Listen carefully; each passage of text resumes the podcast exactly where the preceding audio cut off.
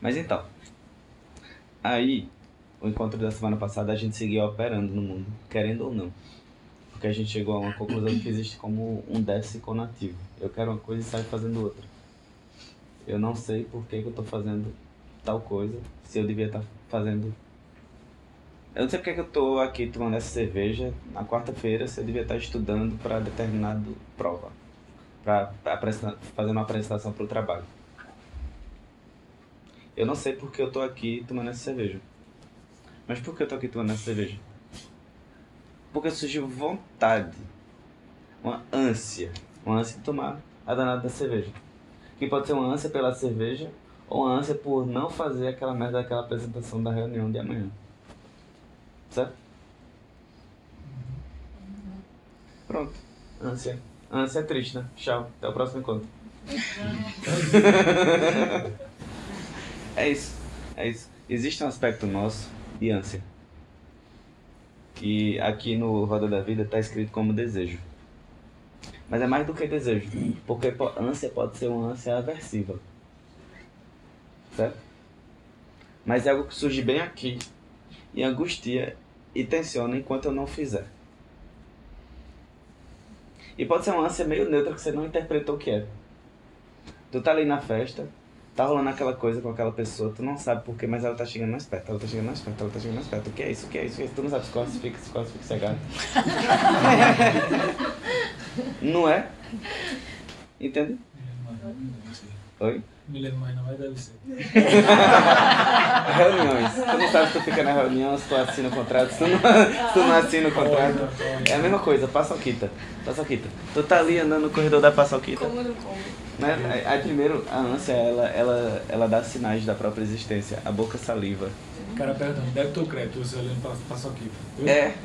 Débito ou Tipo, crédito? eu vou pro almoço, eu já sei que botar paçoquita é 80 centavos. Joaquim, porra, a gente termina de almoçar e faz, papai, vou pegar paçoca. Aí vai lá, aí pega duas, traz, a gente senta e come paçoca. Já nem queria tão doce. Não é? Isso por quê? Porque ele tá operando pela mesma zona do Alaya Vijnana que eu tô operando naquele momento. Então ela é não, du não dual, ela não é individual. Mas também não é tão coletiva, porque ali naquele local muitas outras pessoas estão cagando e andando pra passar aqui. Mas em algum, em algum ponto eles se tocam. Por exemplo, ninguém vai negar que, que é saborosa.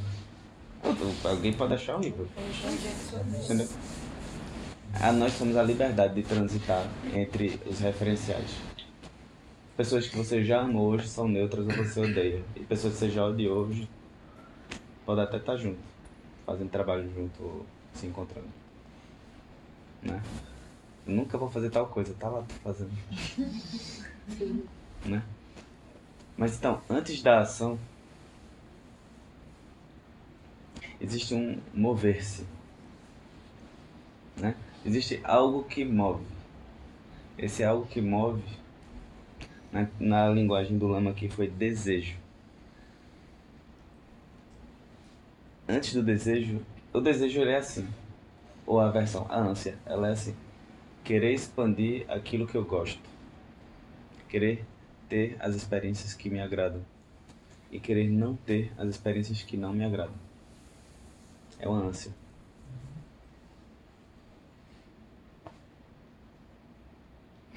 De maneira geral, em cada ponto da roda da vida, existe o atalho para se liberar dele. Por muito tempo eu achei que, que o negócio era não ter ânsias na vida. E pode ser, tipo, é um caminho. Eu segui por ele, por um tempo. Até que eu fui ficando meio sem sal na vida, assim. Só sem gosto. E aí, vamos pra onde? Qualquer canto. Em casa. Que merda, né? Que merda, né? Aí é como se esse ensinamento de anular a ânsia, ele não fosse muito adaptado para o nosso mundo, pra gente de hoje. Talvez para um monge seja maravilhoso. Né? Sente vontade de passar o que fazer ânsia.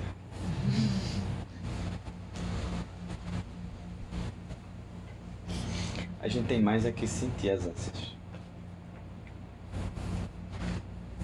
É Esse é um referencial novo. Assim, acho que das três vezes que eu apresentei o quatro, a, roda da vida aqui, cada um eu fui com um referencial diferente. Assim, que vai mudando, eu vou, vou, treinando ali, vendo aquele negócio, hum, agora é diferente. Sentir a música, tu falou de executar. É, oi? Sentir a música, tu falou.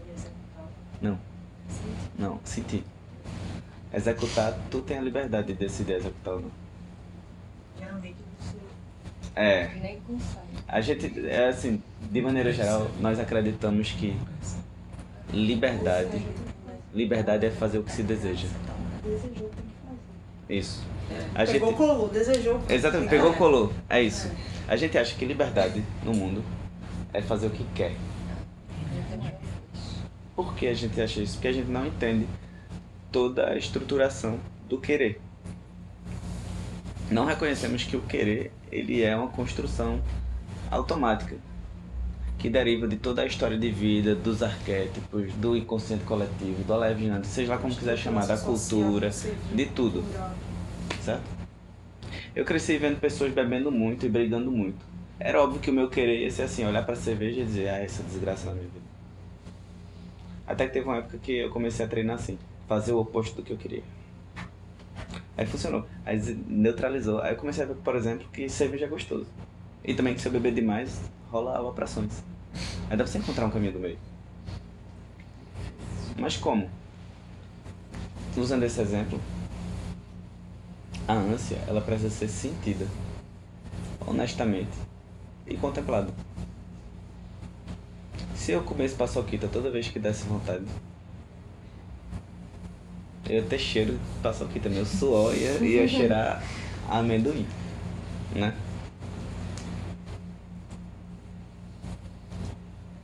Quando você vê uma pessoa muito agradável, muito amorosa, você quer estar perto daquela pessoa. Quando você vê alguém tóxico e você reconheceu a toxicidade daquilo, é natural o desejo de se afastar. Certo? Não é sobre negar os desejos de expandir ou de desligar ou de anular determinadas experiências. Não é negar isso. Nós temos que reconhecer que há um aprisionamento de operar automaticamente por dentro desses desejos e dessas aversões, dessa ânsia de querer repetir o bom e se afastar do ruim. Né? Aí tem gente que é muito bom em fazer o que não gosta. No pain, no gain. Tipo, tenho que fazer o trabalho por três para poder ser promovido, sei lá o quê. Então, de maneira geral, a gente consegue encontrar uma certa liberdade diante do gostar e do não gostar. Diante do desejo. Consegue fazer coisas que não tem o mínimo desejo, ou tá desejando fazer outra coisa. Só que a maneira como a gente se relaciona com isso é tensa. Que nem quando uma pessoa está em uma dieta, assim, dieta alopração da lua, dieta do limão, dieta do ano novo, sei lá. É, é dieta de alguma coisa, né? Aí aquele processo ali, é um processo, a pessoa tem desejos, mas ela não sabe sentir o desejo. Lembra da conversa do encontro passado sobre raiva? Vê se não é a mesma coisa. Por não saber sentir a raiva, quando a raiva vem, a gente mete a mão na cara de alguém ou fica engolindo a raiva seco. Quando podia só sentir a raiva, que ela ia passar. E aí eu decido se eu meto a mão na cara da pessoa ou não. Com desejo, com a aversão é a mesma coisa.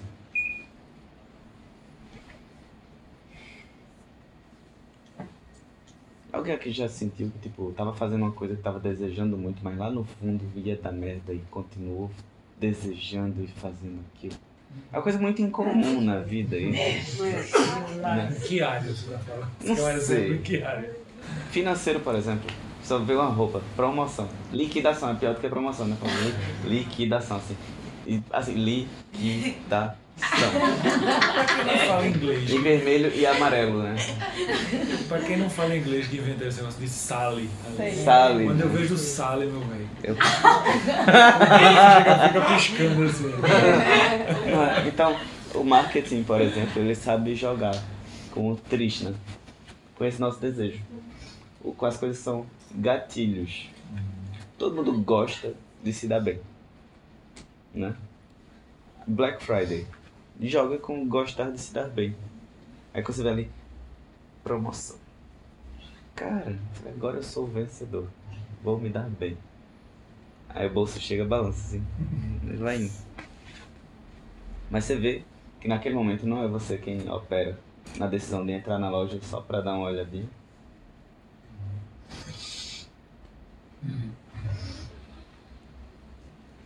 Eu tô passando numa loja, do lado de uma loja geek. Aí tem a kunai de determinado personagem de Naruto. Só por ela estar ali na porta, você vou dar uma olhada, que negócio bonito. Mas o que foi isso? Esse vou dar uma olhada e andar. O andar, ele é o padana. Ele é a ação contaminada. Ele é a ação contaminada. Contaminada por quê? Pela ânsia. Ânsia de quê? De expandir o que eu gosto e, e me afastar do que eu não gosto. Aí eu vejo a kunai. Kunai é uma faca ninja. Eu vejo a kunai lá estampada assim, bonitona. Quando eu dou por mim, eu já tô andando em direção pra loja. Né? Aí tu segue contemplando a ação contaminada. Mais cedo mais tarde tu vai ver que antes dela surge um, um fogo. Algo que surge aqui e expande.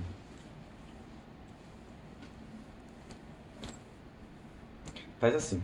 Quem for de paçoca, compra uma paçoca e bota na frente. Quem for de bolo de chocolate, bota o bolo de chocolate na frente. Quem for de pipoca? Quem for de pipoca, quem for de crush, bota um crush na frente. Quem for de reuniões de carros, bota na frente. Vai pra propaganda de carro. Você vai entender como é que é isso. É um desejo. Ponto. Mas você pode treinar com coisa ruim também.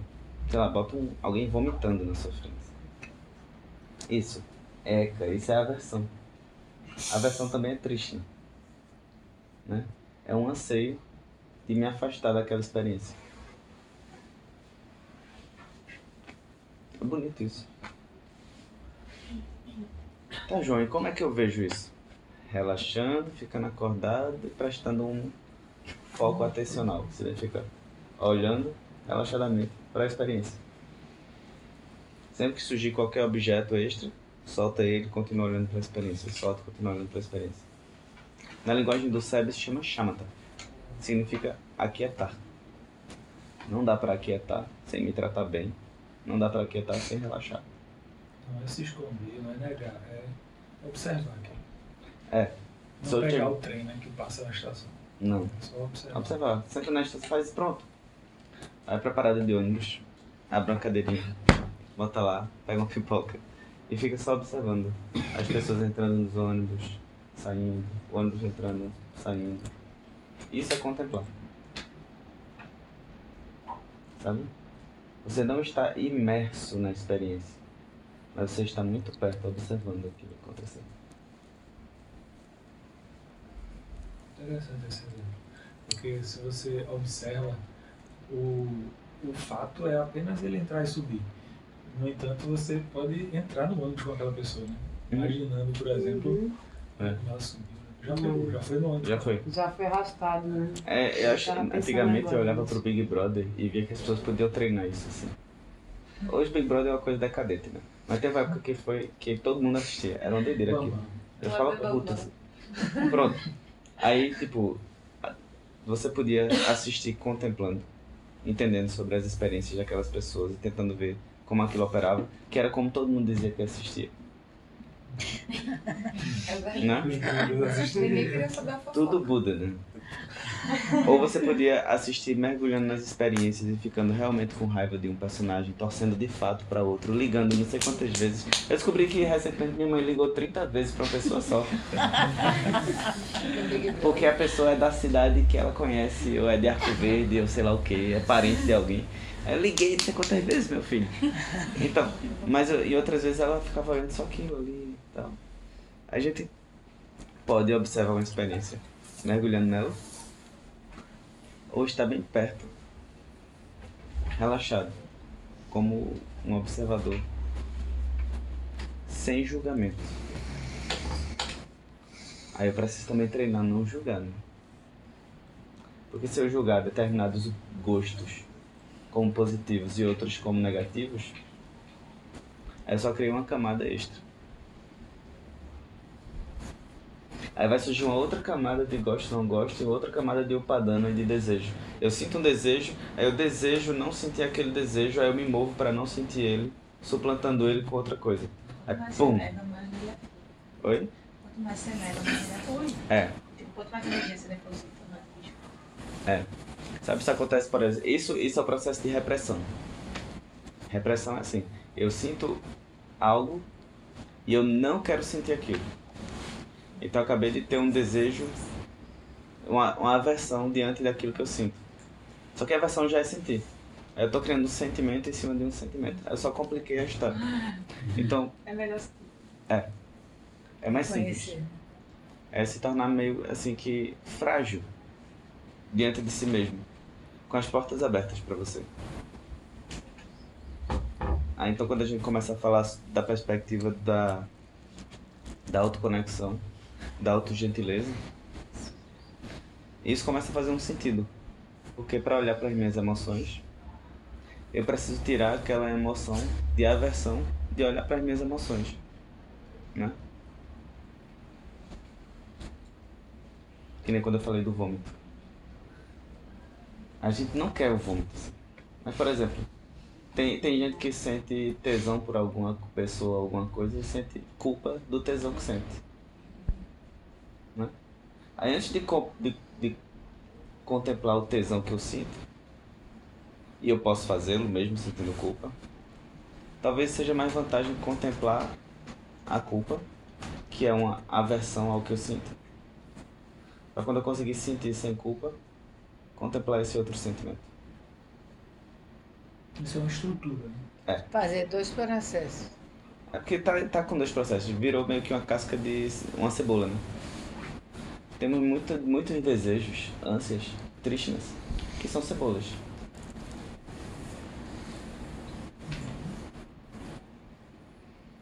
Ô, João, pessoal, quando a pessoa entra, por exemplo, pessoa que gosta de, de shopping center, né? entra no shopping center, né? Então ali é o próprio A lá é Visnana do A shopping. live, né? É o templo do consumo mesmo, né? Aí atrai aqui, atrai aqui, resiste ali, vai, não, não sei o quê, porque... Mas é uma, como é que diz, aí a gente sente realmente isso, isso aí que você está falando, o triste, a ânsia, Isso. né? Shopping é maravilhoso pra isso. né? Agora, por exemplo, tem um médico que eu não me lembro qual era. Não me lembro qual era, não me lembro mesmo. Que dizia assim, que ele andava ou pensava ou falava, eu não preciso de nada disso, eu não preciso de nada disso, eu não preciso de nada disso, eu não preciso de nada disso. Aí no caso dele, eu sei que aí tá às vezes num patamar muito acima, né? Já domina as energias e tudo. É uma outra postura, né? Porque pra gente eu às vezes faço isso, sabia? Eu às vezes olho assim, dá um distanciamento, tipo assim, eu não preciso disso, eu não preciso disso, mas não vou dizer que é sempre que eu vejo. Estou dizendo que eu, ah, maravilhoso, não, não. Claro que não, entendeu? É muito difícil sair do shopping sem comprar uma besteirinha. Eita, tô precisando de tal coisa. É mesmo. Aí na loja é a vendedora, olha, tem esse aqui que tá assim agora, esse aqui tá por tanto. Aí você leva o que você tá precisando, mais uma outra coisa que você vai precisar depois e que tá um preço muito bom, tá, tá, tá, tá, tá, tá. E por aí vai, né? Isso no basiquinho, quando não leva muito mais coisa Três camisas.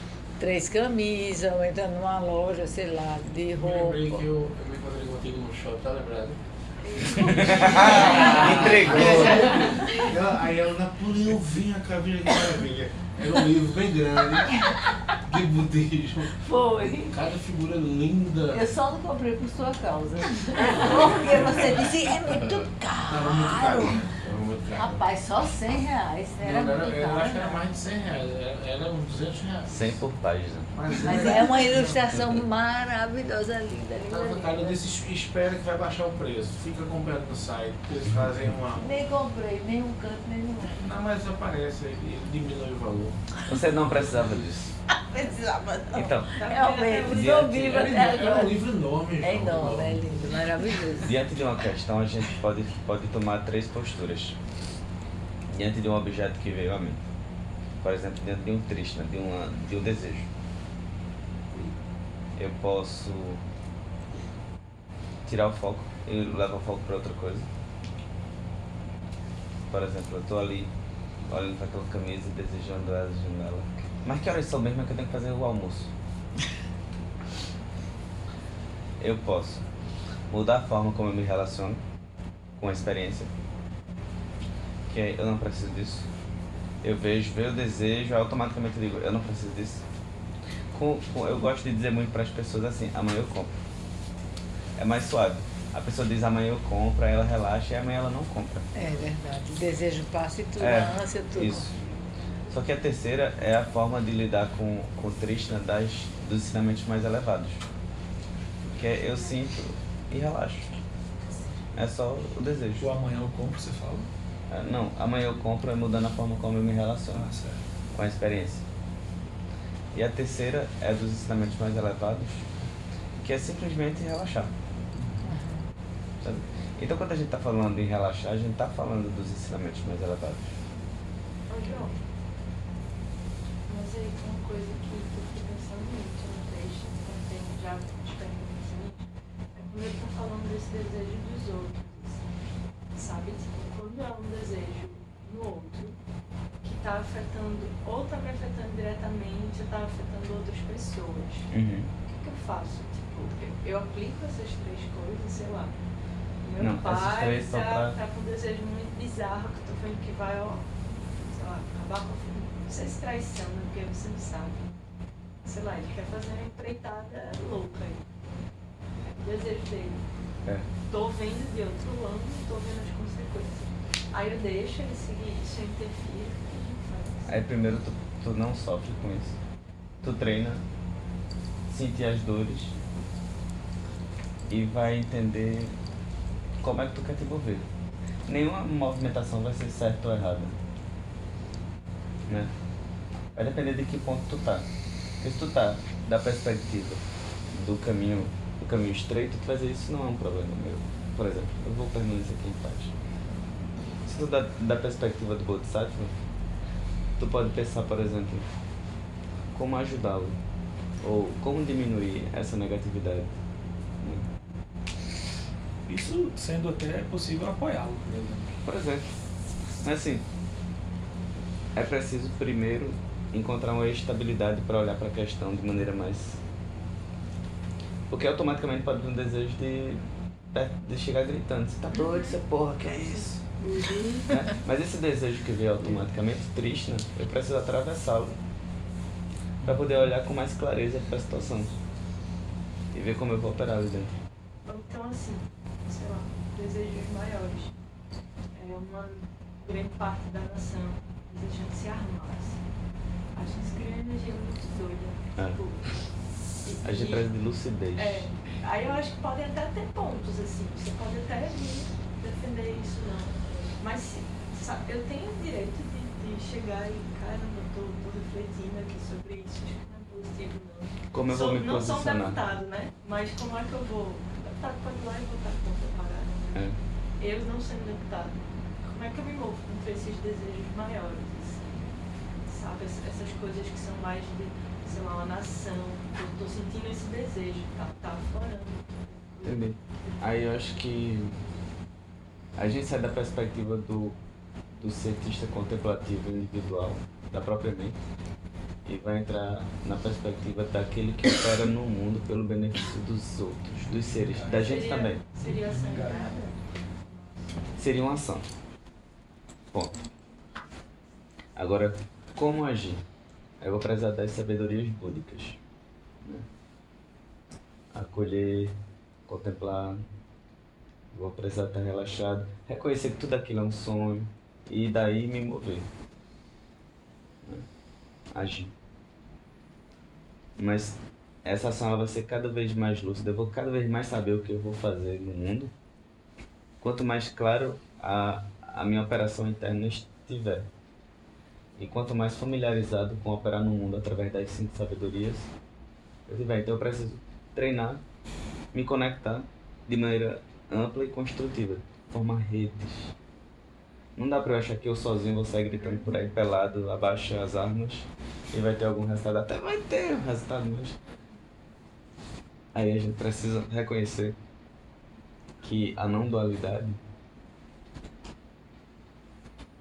ela é também coletiva, não é só eu observando e vendo que os objetos sou eu, ou que eu estou criando tudo isso, mas que estamos todos na mesma. Né? E aí surgem as visões, por exemplo, das, das associações, né? que encontram alguma coisa negativa e vão lutar para construir algo mais positivo. É, uma vez eu- a gente foi pra uma palestra com o Lama, foi- foi esse, foi ano, eu acho, que ano passado. E alguém perguntou justamente sobre isso, assim. E aí ele falou mais ou menos o que você está dizendo, assim, que era a gente ope- operar a partir da nossa agenda, não a partir da agenda do outro. Né? O outro está querendo se armar, então o que eu vou fazer? Mas é, operar a partir da nossa própria agenda. Com quem eu posso me associar? Com quem eu posso conversar para né, colocar o nossa, a nossa visão em pauta, né? É, eu falo justamente sobre isso, das, das, das pessoas terem as suas próprias agendas e não simplesmente operar a partir da agenda do outro. É porque eu posso dizer assim que olhar para a própria operação da mente no mundo, encontrar isso que a gente está chamando de lucidez, isso é só o primeiro passo.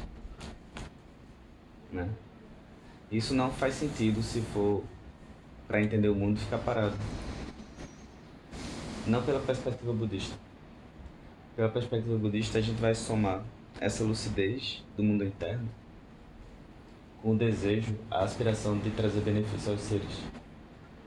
E aí, de aprender a contemplar a realidade, a gente vai começar a contemplar as realidades mais coletivas.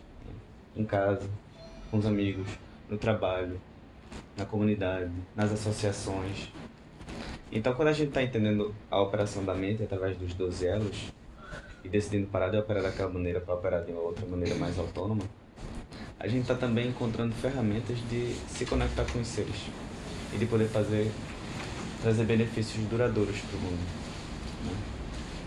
Não tá nem tão duradouros assim, mas trazer benefícios. Essa, essa bolha é tão forte. Ó, é, essa bolha do, do que a amiga levantou, ela é tão forte que eu nunca imaginei, por, por conta da própria história, é que o, o sul da Índia e o norte da China, que é onde existem é, é, basicamente o budismo ali operando, eles estão em guerra, em guerra armada, e o cara diz que tem que matar. O, o hindu, o líder hindu diz que tem que matar. E o, o, o norte da China idem, a Caxemira. E aí você- a gente quando é, se envolve numa, numa, numa batalha dessa, é de fato algo assim que a gente não entende a força que é a discussão de não é bom que isso aconteça. É, Essa frase, ela pare... é, não é bom que a gente se arme, mas essa, é, esse, esse, essa lucidez, ela é, é- tão contaminada, ao meu ver, que eu, por exemplo, eu treino bastante é, estar ne- em ambientes que eu necessariamente não concorde com aquilo.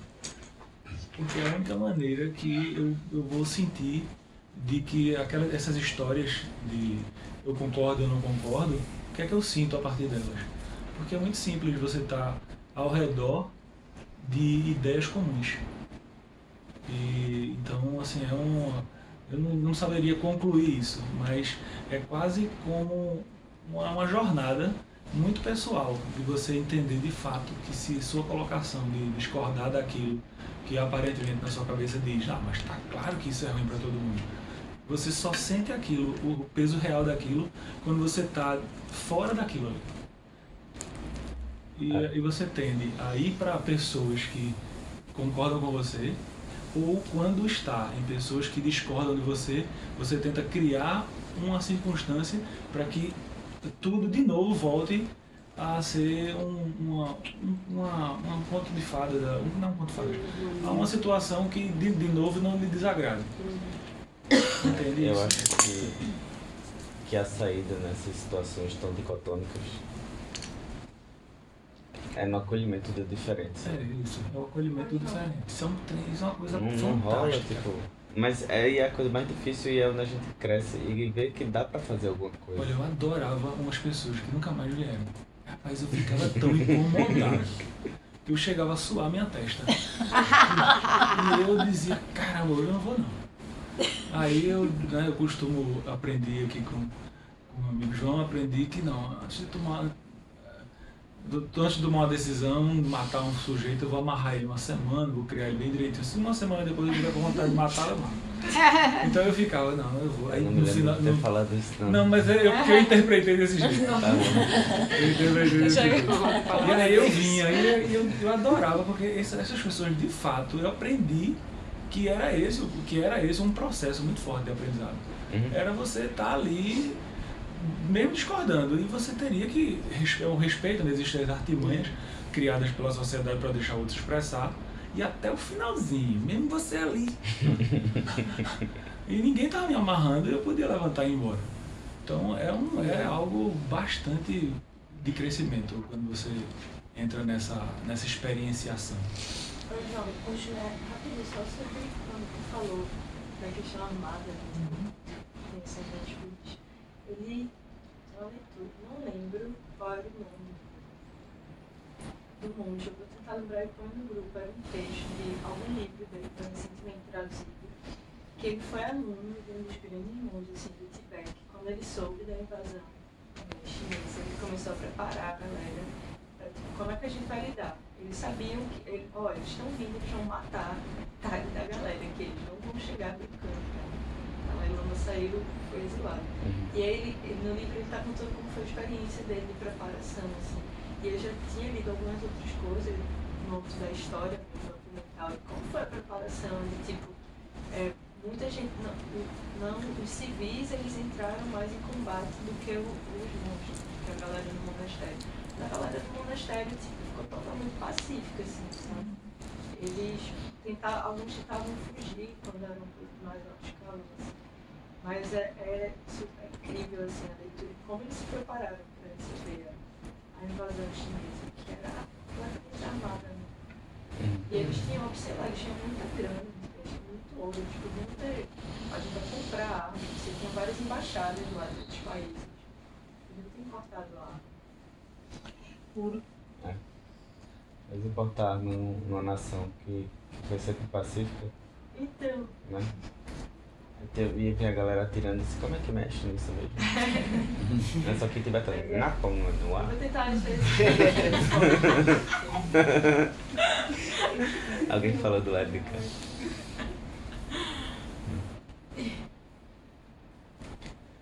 Não, assim, se a gente reconhece o caminho espiritual como um caminho para fugir do mundo e estar em paz, não é o ponto final do caminho. Mas você acha que que estar no mundo é, é reagir às coisas negativas que acontecem, também não sabe? É preciso a gente encontrar um caminho do meio entre estar em paz, lúcido e fazer o que acredita que é o mais benéfico para os seres. Porque é muito fácil contra a raiva a gente gerar ódio e se mover através do ódio, chamando de é o correto, é isso, é aquilo. Eu sou muito, eu sou muito nervoso, né? Eu costumo dizer isso. Eu já, eu já quase fui expulso da graduação duas vezes. Eu era dos movimentos estudantis. E eu aprendi muito como a raiva me matava, assim. te- Tentando fazer coisa boa para as pessoas e com raiva de quem tava fazendo o contrário do que eu tava fazendo. Que merda é essa? Tipo, não, não dá pra ter não tem, a mente não tem espaço para entender o que tá fazendo. De dentro da raiva, da revolta, da aversão. E essa aversão é triste, né? Quando o outro faz, o outro que eu tô chamando de outro, inimigo, o outro grupo, faz uma coisa que eu não quero, na hora vem a aversão, triste, né? E essa aversão me faz o padana, agir de acordo com o desejo que tá surgindo ali. Então não é liberdade. É ação contaminada pela aversão ao outro grupo. Então, se eu já chamo de outro grupo, já tem aversão. sabe? Agora, claro, se eu tô tentando me comunicar e eu não tô conseguindo me comunicar, há um limite. Mas eu tô tentando me comunicar. Eu tô montando, por exemplo, rodas de conversa com as pessoas das mais variadas visões e tentando entender aquelas visões juntos com eles. Ou eu tô dizendo, eu tô tentando me comunicar, mas fulano não quer conversa, então tá tudo certo, se dane. Às vezes a gente até tenta, uma, duas vezes. Aí como a nossa mente não tá estável dentro daquilo, ela flutua. e Pum.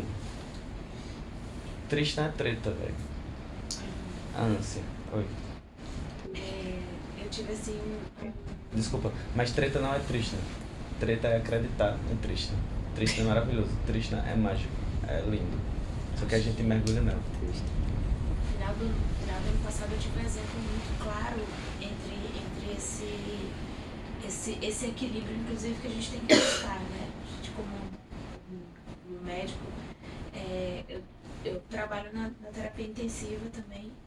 Eu passei mais ou menos uns três meses acompanhando o paciente e no dia que ele recebeu alta, eu encontrei ele lá fora fumando um cigarro eu cheguei lá assim, né? Poxa, feliz e ao mesmo tempo chateada, eu fui querer intervir nele naquele momento. Ele deu uma cuspida assim, no meu pé. E eu fiquei arrasada, fiquei muito triste com aquilo. Só que literalmente cuspiu, cuspiu no meu pé, tipo assim, eu só queria morrer, né? Quem é você? Passou três meses me enchendo a porra do saco. Foi literalmente isso que ele, que ele falou, que ele fez. E eu me entristeci, só que ao mesmo tempo eu consegui entender que eu tava fazendo mal pra ele, achando que tava fazendo bem, porque ele via aquilo como algo negativo, porque ele só queria morrer. E, e, é, muito, e é muito desafiante pra, pra gente entender isso, porque a gente quer intervir, né? Acha que aquilo ali, por, por eu achar que isso vai ser bom pra ele, eu quero. Não, peraí, tá tudo A gente errado. consegue ver a situação pelo e- olhar e do outro, a é- gente vê pelo nosso olhar. Pelo nosso olhar. E às vezes morrer pra ele era liberdade. Ou talvez ele só quisesse ficar bom pra fumar um ele só- cigarro. Ele só queria ficar, ele só queria ficar em Em casa. E a médica cobrando. E eu, Desculpa. isso, isso foi péssimo. Só que é, é, é muito desafiante você não quer, você não, não, não agir com atitude, com, com transformação, mas também ficar parado e ver e sentir, deixar, É. deixar por, aqui- por aqui. É assim. É, é, é bem complexo, é muito difícil esse limite do equilíbrio Uma mesmo. pessoa que tá pra se matar, ela não está bem. Evitar a morte de alguém é uma ação benéfica. Salva vidas. É positivo. Mas é benéfico até Certo? Porque não interfere. porque é benéfico no nosso ponto de vista. Então, Isso. Apoiando o suicídio. Eu tô entendendo. Mas a gente vai chegar lá. Eu espero.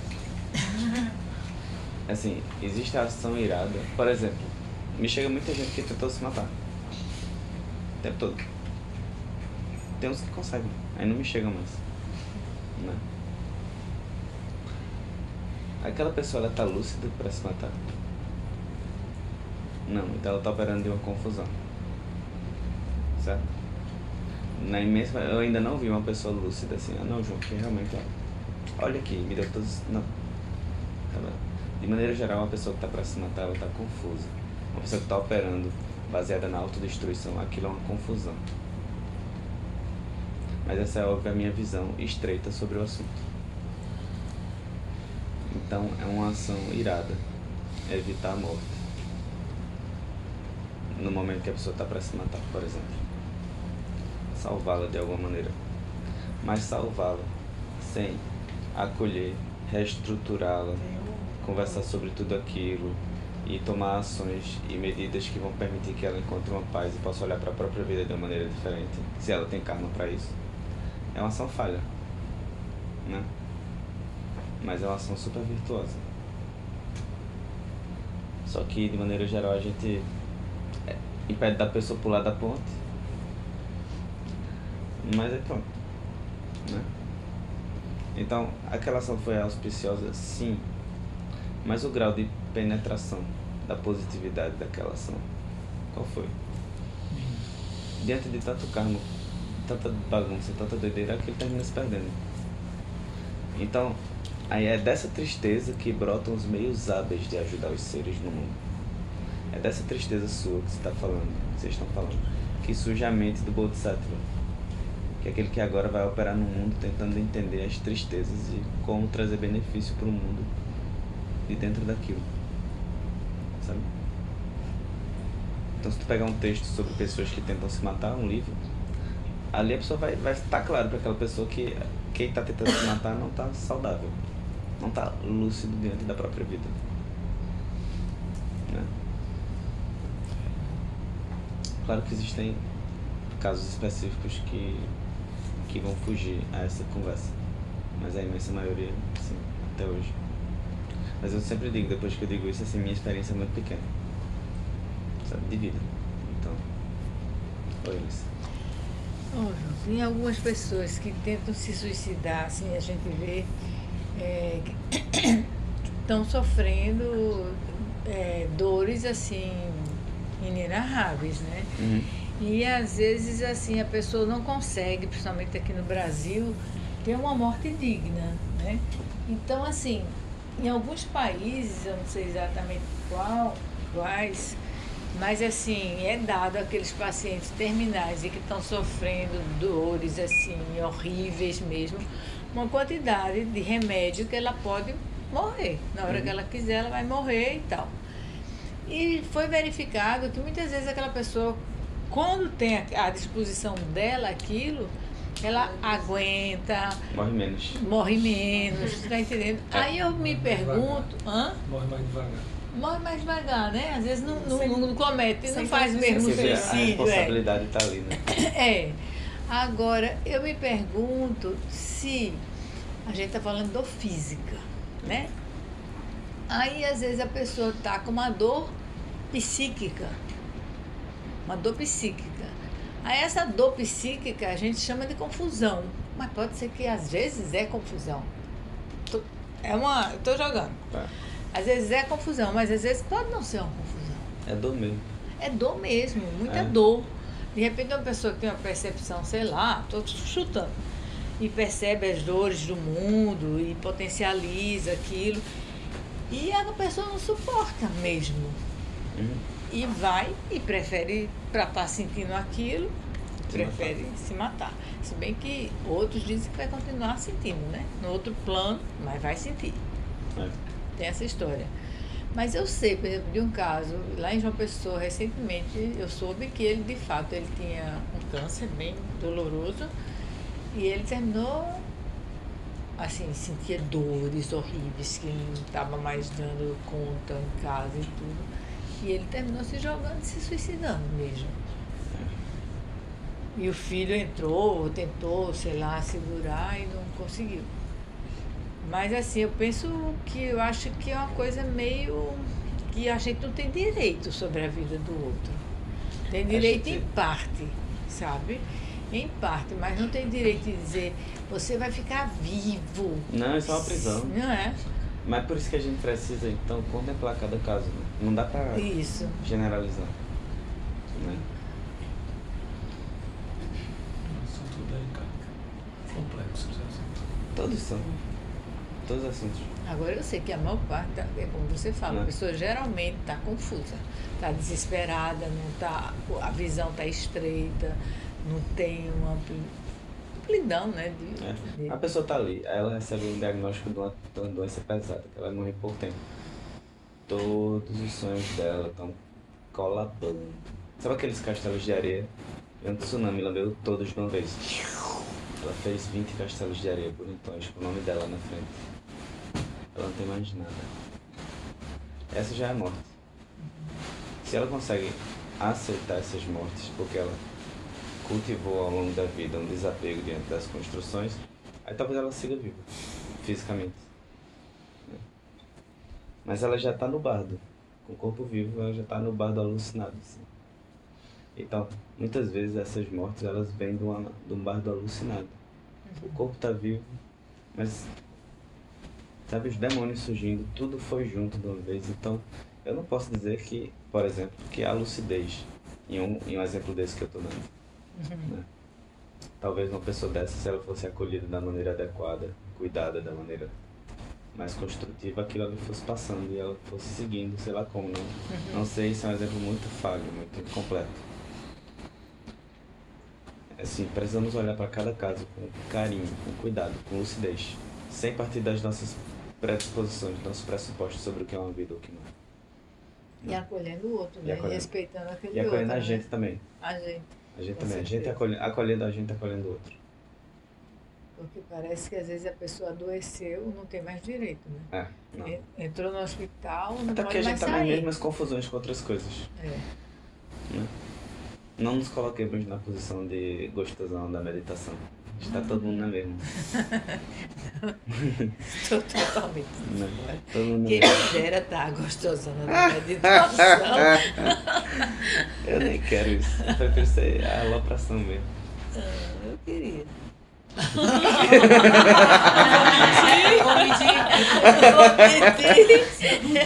E aí, vamos nessa. Página 38.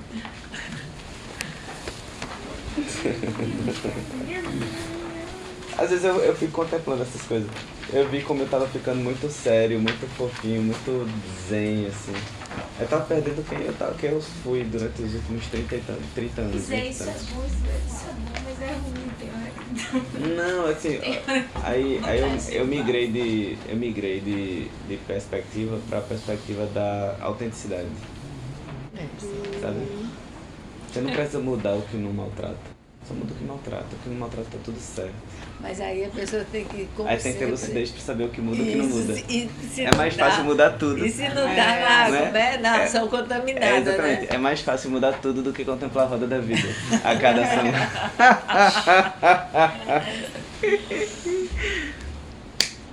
que os méritos desse encontro se expandam e toquem a todos. Que o Mestre Universal da Paz e da Compaixão, Sua Santidade Dalai Lama, juntamente com todos os mestres de todas as tradições que veiculam essa mensagem, tenham longa vida. Que todos estejam salvos de gerar pensamentos negativos, o obstáculo mais destrutivo. Que esses pensamentos nunca surjam em nossa mente e que todos os seres também estejam livres de pensamentos negativos. Ao longo de minhas muitas vidas e até este momento, todas as virtudes que tenho alcançado, inclusive gerados dessa prática, e todas as que vier a conseguir, ofereço para o bem-estar dos seres sencientes.